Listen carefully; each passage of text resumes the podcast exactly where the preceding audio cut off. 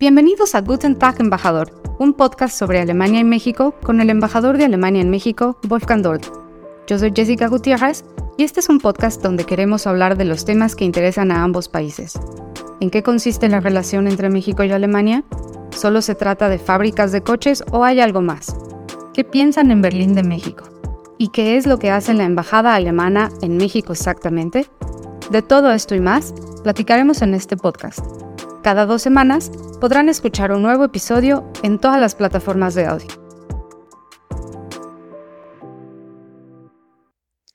Hoy vamos a hablar de la historia de Alemania, en particular de los años de posguerra, un tema que quizás no sea tan conocido para los mexicanos. Hablemos de las posibles lecciones que se han aprendido en Alemania de su pasado reciente, pero también de las lecciones que se pueden aprender más allá de Alemania y que nos podrían importar a los mexicanos. Como siempre, nos acompaña el embajador de Alemania, Wolfgang Dold. Guten Tag, embajador. Guten Tag. Es un gusto hablar de la historia de Alemania, aunque no es un tema, digamos, ligero. Y, por cierto, no creo que haya muchos alemanes que conozcan la más reciente historia mexicana. Todavía podemos aprender mucho el uno sobre el otro y, por tanto, el uno del otro. Los aniversarios redondos siempre son un motivo para hacer una retrospectiva. Hace poco se celebró el 80 aniversario del levantamiento de los judíos en el gueto de Varsovia. El 19 de abril de 1943, el pueblo judío que estaba atrapado y hacinado en el gueto de Varsovia se levantó en contra de las tropas alemanas. Los combates duraron varios meses hasta que finalmente fue derrotada la rebelión. ¿Qué tiene de especial este evento y por qué lo conmemoramos después de tanto tiempo? Bueno, fue el acto de resistencia armada más grande de los judíos en Europa en contra de la estrategia de exterminación de la Alemania nazi. Quizás fue un acto de desesperación en contra de un enemigo superior e inhumano, pero también fue sobre todo un acto de valentía inaudita y heroica. Los aficionados del cine quizás se acuerdan de la película película El pianista, que tiene algunas escenas que demuestran la crueldad de la vida en el gueto y el levantamiento. Me alegro mucho de que este acto histórico se conmemorado en el mundo y también aquí en México, donde la comunidad judía hizo varios actos conmemorativos. El gueto de Varsovia también tiene una gran importancia en la cultura de memoria en Alemania, ¿verdad? Sí, sí. Es famosa la visita del canciller federal eh, Willy Brandt a Varsovia en 1970. Sí, así es. Fue la primera visita de un jefe de gobierno alemán a Polonia después de la guerra y atrajo mucha atención internacional. Durante la visita, Willy Brandt visitó el monumento a los héroes del gueto de Varsovia. A los pies del monumento el canciller colocó un arreglo floral y de repente se arrodilló y guardó silencio con la cabeza baja, un gesto sorprendente e inédito. Esta imagen recorrió todo el mundo. Sobre este acto, Brandt diría más tarde, cito, desde el fondo del abismo de la historia alemana y bajo el peso de millones de muertos, hice lo que los seres humanos hacen cuando las palabras fallan. Ante el horror del holocausto, yo, como alemán, frecuentemente me quedo sin palabras ante el inconcebible sufrimiento que emanó de mi país. Me siento muy orgulloso de este gesto histórico y de que Willy Brandt haya expresado esta consternación que nos acongoja a los alemanes de este modo. ¿Cuál es la función que desempeña la conmemoración del holocausto en Alemania? Ha habido tantos otros crímenes en el mundo, también genocidios, que desde el punto de vista histórico están más cercanos a nosotros. Para los alemanes, conmemorar el holocausto es parte de nuestra cultura política, da forma a nuestra identidad histórica actual. Se trata más que de un simple recuerdo de algunas cosas que pasaron hace muchas décadas. Se trata de asumir la responsabilidad para que algo así nunca vuelva a suceder. El nunca más, ni vida, es un elemento esencial de nuestro credo político. No hay nada que pueda o deba relativizar la excepcionalidad del holocausto. Esto es crucial para nosotros los alemanes. Creo que el publicista Konstantin Sakas ha pronunciado unas palabras bastante acertadas al respecto. Él escribe, y cito, el programa de exterminación en contra de los judíos fue uno global e integral, una exterminación total. Eso, ese es el motivo detrás de la excepcionalidad de la Shoah. No solo los judíos de una región en concreto que tuvieran ciertas características particulares debían ser asesinados. Tarde o temprano, cada una y cada uno de ellos debía ser asesinado en todo el planeta. Bueno, para regresar a la pregunta, sí, es cierto que hubo genocidios antes y lamentablemente también después del holocausto. Esto se puede ver en el impresionante Museo de Memoria y Tolerancia en el centro de la Ciudad de México, donde por una parte se promueve la conmemoración, pero también que las personas puedan encontrarse con humanidad humanidad, así de simple. Me parece que es un museo importante que también cumple con una gran misión pedagógica. Para regresar nuevamente al levantamiento del gueto de Varsovia, ¿cómo fue el proceso de reconciliación de Alemania con Israel y Polonia? Hace unas semanas, el 19 de abril, los presidentes de Polonia, Israel y Alemania se reunieron en Varsovia para celebrar juntos la conmemoración de este 80 aniversario. ¿Qué acto de reconciliación tan increíble representa esta reunión? A lo mejor la humanidad sí ha dado un pase adelante. A lo mejor sí podemos aprender del pasado. El presidente Steinmeier habló de un milagro de reconciliación a propósito de este aniversario. El camino hacia la reconciliación fue largo, lo que es entendible. No era en absoluto un hecho que Polonia e Israel tendieron la mano, así como en su momento no fue un hecho que Francia y Alemania se reconciliaran después de siglos de guerras y odio una reconciliación que ahora es el fundamento de la amistad franco-alemana. Y fue algo que exigió valor y grandeza humana de todas las partes. No fue una iniciativa del entonces primer ministro israelí David Ben Gurion, que invitó al primer canciller alemán de la posguerra Konrad Adenauer a Nueva York en 1960. Fue una decisión muy polémica en Israel en su momento, apenas 15 años después del fin de la Segunda Guerra Mundial.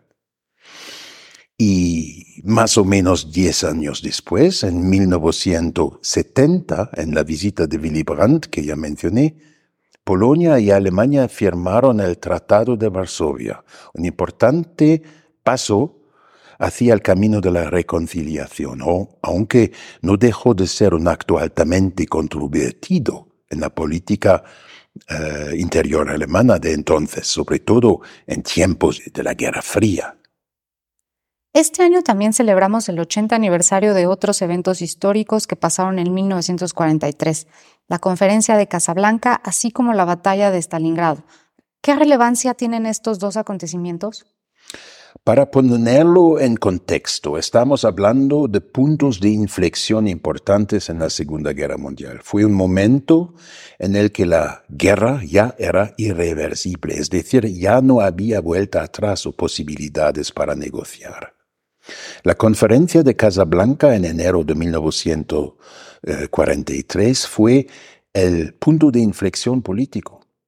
Ahí los aliados decidieron que la guerra solo podía terminar si Alemania capitulaba incondicionalmente, es decir, demostrando clara y visiblemente a todos los alemanes la derrota militar total. Al mismo tiempo que se lleva a cabo la conferencia, la batalla de Stalingrado estaba llegando a su fin con la victoria del Ejército Rojo, razón por la cual Stalin no estuvo presente en Casablanca. Ese fue el punto de inflexión militar, pero no fue sino hasta mayo de 1945 cuando el Ejército Rojo pudo izar la bandera soviética sobre el Reichstag, el Parlamento alemán en Berlín.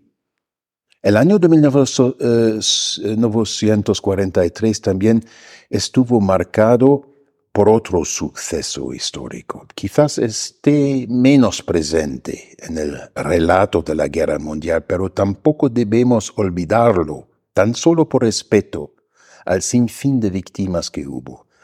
Estoy hablando del bombardeo sobre la ciudad de Hamburgo en julio de 1943 los aliados.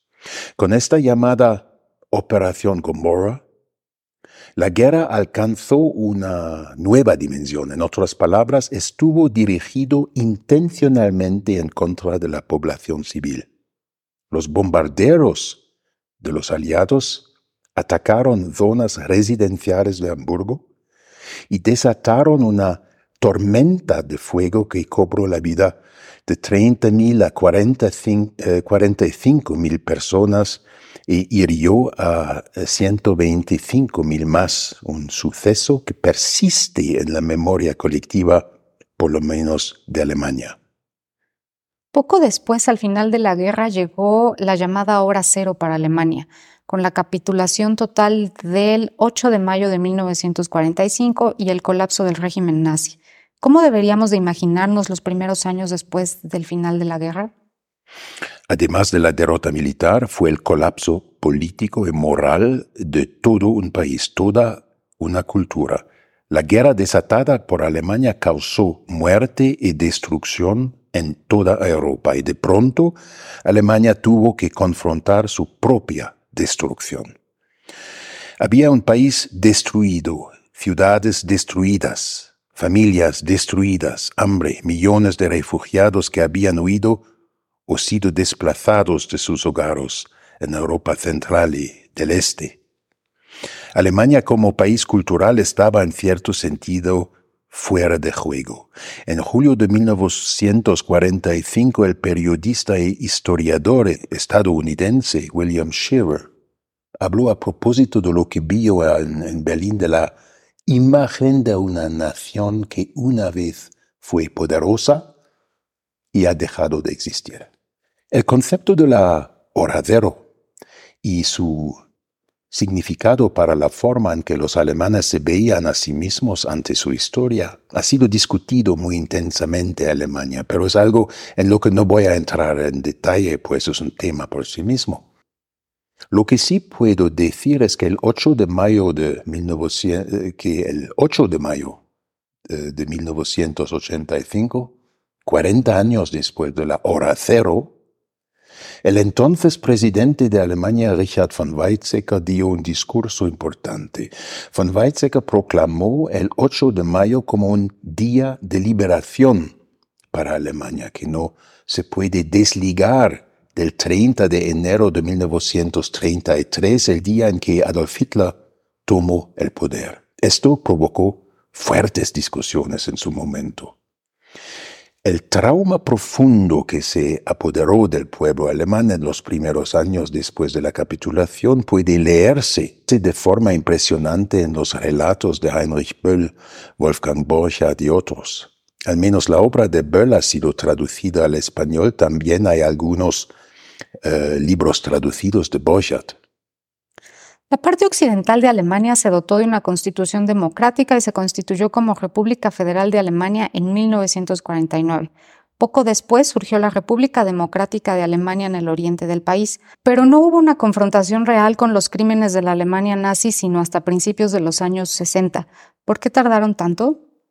Bueno, para ello hay muchas razones. La vergüenza por los actos propios, junta con la represión de lo que se había provocado, Además estaba la lucha por la supervivencia en los años de la posguerra, el luto por los muchos padres que, como se decía entonces, se quedaron en la guerra. Luego está el mito de que nadie sabía lo que estaba pasando durante la dictadura nazi, muy acorde con el popular lema de entonces, yo no fui, fui el Führer. También está el mito de la Wehrmacht inocente, las fuerzas armadas alemanas que, a diferencia de la SS, eran inocentes de los crímenes de guerra. Apenas con la generación de los hijos y las hijas es que llegaron las preguntas inquietantes y el proceso de reconciliarse con la historia. Se refiere a los llamados procesos de Auschwitz que se realizaron en Frankfurt en 1965, donde por primera vez fueron juzgados los directores de un campo de exterminación por sus crímenes en una corte alemana. Exactamente. Antes ya había habido, eh, habido, algunos juicios menos llamativos, pero no fue hasta con los procesos de Auschwitz que los alemanes empezamos a comprender la dimensión de lo que había sucedido, un genocidio, la ruptura de la civilización en nombre de los alemanes. Por cierto, el camino hacia los procesos de Auschwitz es retratado de manera impresionante en la extraordinaria película El caso Fritz Bauer de las Kraume de 2015. ¿Por qué no regresamos al presente para que no se nos vaya el tiempo? ¿Cuáles son las lecciones que nos presenta la historia que acabamos de repasar? O mejor dicho, ¿qué tiene que ver todo esto aquí con nosotros los mexicanos? Cada país tiene su propia historia, sus propios traumas y sucesos de los que las generaciones que nacieron más tarde pueden y deben estar conscientes o orgullosas. Es cierto que los europeos tendemos a ser algo eurocentristas y damos más peso a la historia, historia y los acontecimientos europeos. Sin embargo, el holocausto rompe con esta perspectiva regional limitado, por así decirlo. El holocausto exige de nosotros, los alemanes, asumir la responsabilidad de nuestro propio pasado ciñéndonos al claro lema del nunca más. Nunca más debemos permitir un genocidio ni en Europa ni en otras partes del mundo. Si estamos cumpliendo con eso, eso le toca juzgar a otros. Pero la cultura del recuerdo autocrítica, que ahora es característica de las alemanas, bueno, con todo y, sus exageraciones ocasionales, es para mí algo de lo que en cierta medida podemos estar orgullosos. Es cierto que no todos los países practican la reflexión autocrítica es muy típico que busquemos la culpa en el otro. Pero vuelvo a retomar la pregunta, como mexicanos, ¿qué podemos sacar de las vivencias históricas de Alemania? Adherirse al lema del nunca más significa que uno se mantiene alerta, que uno intercede cuando los derechos humanos fundamentales son pisoteados, cuando el Estado ya no protege, sino que amenaza, cuando las personas son privadas de su libertad o incluso de su vida en nombre de una ideología, un odio eh, racial o cualquier otra narrativa política, sea la clásica narrativa de la víctima. Siempre se pueden encontrar justificaciones. La Alemania nazi también encontró justificaciones para sus atrocidades, justificaciones endebles y cínicas. El Museo de Memoria y Tolerancia, para volver a esto brevemente para nuestros oyentes, muestra a cualquiera que quiera saber lo que lecciones universales hay que aprender del eh, holocausto. Así que abran los ojos. Tanto los mexicanos como los alemanes tienen la suerte de poder crecer y vivir en sistemas libres y democráticos. Esto es un gran tesoro, hasta ahora frágil, un tesoro que no todos los pueblos pueden decir que es suyo. Proteger este tesoro es una de las grandes lecciones de la historia para todos nosotros, mexicanos como alemanas alemanes por igual. Muchas gracias, embajador, por este recorrido por la historia y sus lecciones. Aprendí mucho de la cultura de la memoria en Alemania y por qué es tan importante. Ah, gracias, Jessica, otra vez. Es un tema serio, eh, pero muy importante para poder entender cómo nosotros, los alemanes, vemos el mundo. Te prometo que en el próximo episodio eh, regresamos al presente. Entonces, auf Wiedersehen. Hasta la próxima.